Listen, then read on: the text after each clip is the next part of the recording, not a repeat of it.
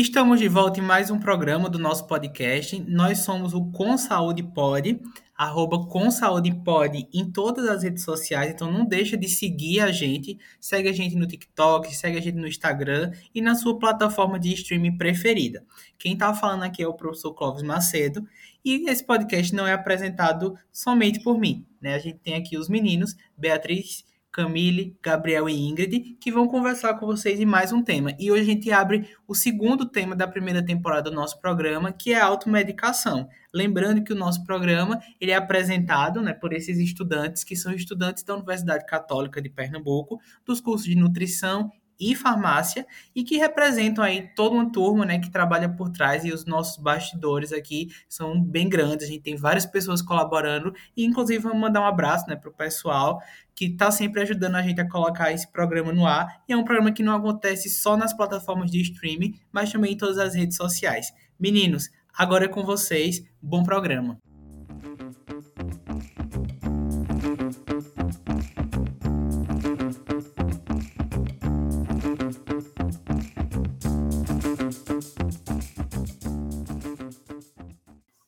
Olá, gente! Bom dia, boa tarde, boa noite.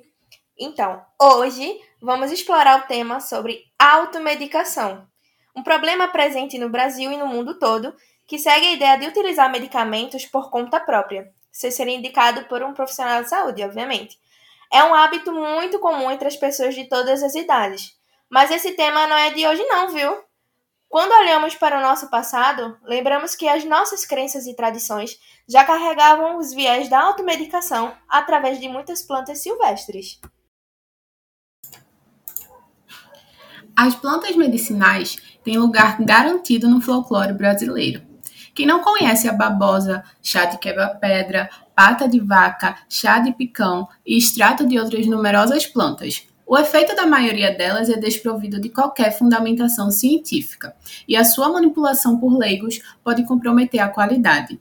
A automedicação acontece por diversos motivos. Um deles é a facilidade que temos de conseguir comprar remédios na farmácia, sem precisar de uma receita médica. Mas, como nem tudo que vem fácil é bom. Este ato de se automedicar pode trazer efeitos negativos para a saúde das pessoas.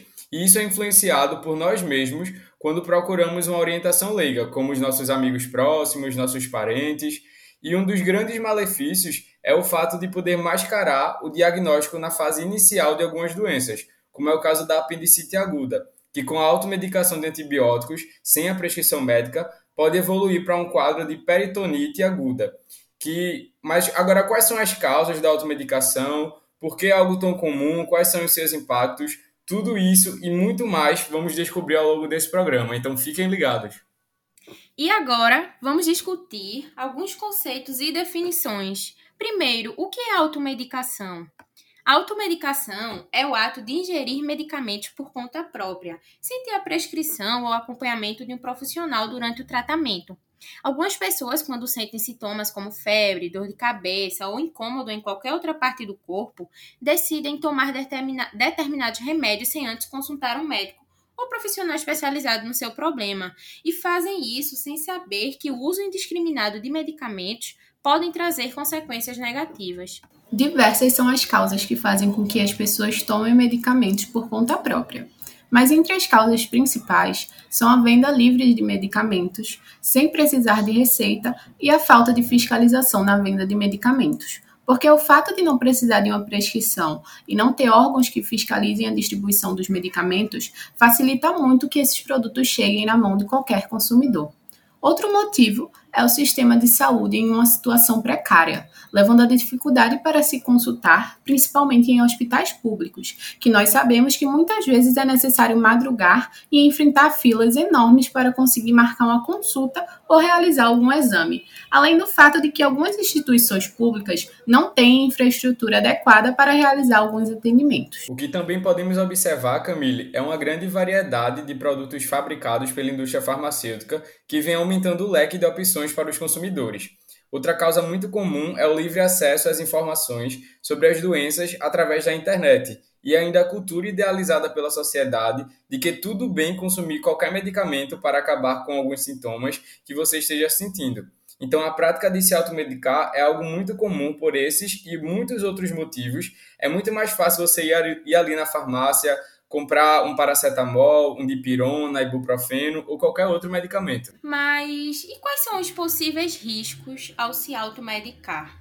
Todos os medicamentos possuem a possibilidade de gerar algum efeito colateral, porém, se ingerido de maneira incorreta, esses riscos aumentam e podem trazer alguns malefícios. A automedicação pode causar reações alérgicas, porque ingerir medicamentos sem a indicação médica pode causar efeitos indesejados no organismo. E muitas vezes as pessoas não sabem que são alérgicos a um determinado tipo de medicamento. Além disso, há também o risco de intoxicação, principalmente em crianças. É, os medicamentos que mais ocorrem nesse caso são os antitérmicos, analgésicos e anti-inflamatórios. O uso de medicamentos de forma incorreta pode agravar uma doença ou até mesmo mascarar seus sintomas, trazendo mais problemas de saúde para o indivíduo. Esses eventos adversos vão dificultar no monitoramento de doenças silenciosas como por exemplo a hipertensão. Os antibióticos podem gerar o aumento da resistência de microrganismos e isso acaba comprometendo a eficácia dos tratamentos e fazendo com que seja necessário utilizar medicamentos cada vez mais fortes.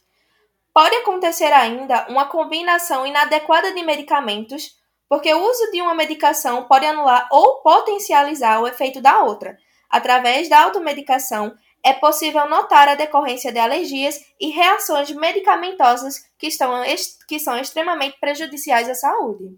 Atualmente, a Organização Mundial da Saúde estima que mais 50% de todos os medicamentos são prescritos, dispensados ou vendidos de forma inadequada, e ainda que metade de todos os pacientes não utiliza de forma corretamente. Então, esse uso irracional ou inadequado de medicamentos é um dos maiores problemas de saúde em nível mundial então, podemos incluir como uso irracional de medicamentos, o uso de muitos medicamentos simultaneamente pelo paciente, que é também conhecido como a polifarmácia. Tem o uso incorreto de antibióticos, que muitas vezes em dosagem inadequada ou para tratar infecções não bacterianas. Também temos como exemplo o excesso de uso de injeções, quando formulações orais seriam mais apropriadas. Tem a falta de prescrição de acordo com as diretrizes clínicas, baseadas em evidências científicas a não adesão aos regimes de dosagens prescritos e a automedicação inapropriada também é outro fator. Então é muito importante ressaltar que a prática da automedicação tem preocupado as autoridades sanitárias em todo o mundo e que ainda é preciso avançar na conscientização da população quanto aos reais riscos do consumo de medicamentos fora das indicações. Agora vamos discutir um ponto muito pertinente, que é a influência da internet e de outras mídias na automedicação. Nós percebemos a prática da automedicação desde muito cedo, quando nossos pais, avós nos medicavam sem antes nos levar em um médico, e crescemos enxergando isso como algo normal. E essa ideia passa de pessoa para pessoa e se perdura, mas na verdade sabemos que essa prática pode sim trazer problemas e não é indicada. Mas além de ver isso entre familiares, amigos e vizinhos, também somos influenciados pela internet e principalmente pelas redes sociais, que por terem muita visibilidade através de blogs, sites, plataformas, vídeos e por aí vai, influenciam as pessoas a consumir determinado alimento, realizar algum exercício, ter determinado estilo de vida ou ainda consumir algum medicamento. É comum você entrar na internet para pesquisar sobre um sintoma ou doença e encontrar vários resultados de pesquisa, onde nos sites tem o que é, quais sintomas, como tratar, os riscos e muito mais. É, muitas pessoas têm o hábito de sentir uma dor ou qualquer outro sintoma e buscar a causa na internet. Quem nunca, né, gente? Fazendo surgir a hipocondria digital, um mal batizado de cybercondria. Ela causa uma grande sensibilidade do sistema nervoso, causando tristeza habitual e preocupações constantes com a saúde e utilizando a internet como fonte de informações.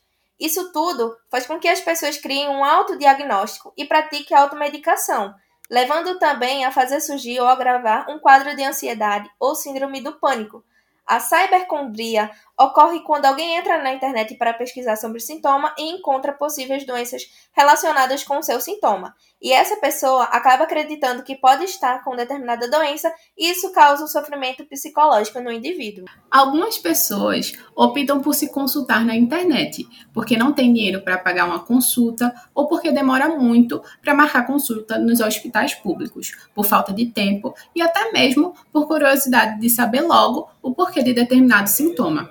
Além de descrever doenças, as páginas da internet também indicam algumas drogas como tratamento. Erros de dosagem ou de medicação podem agravar problemas de saúde ou fazer com que apareçam piores.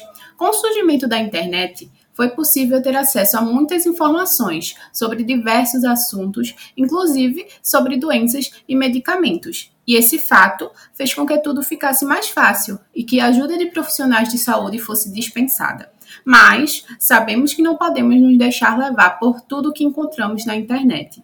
É preciso ter consciência e cuidado com as informações que você encontra e sempre consultar um profissional de saúde, médico, farmacêutico ou qualquer outro profissional que pode lhe indicar o melhor tratamento. Como vimos ao longo do programa, diversos fatores influenciam a automedicação.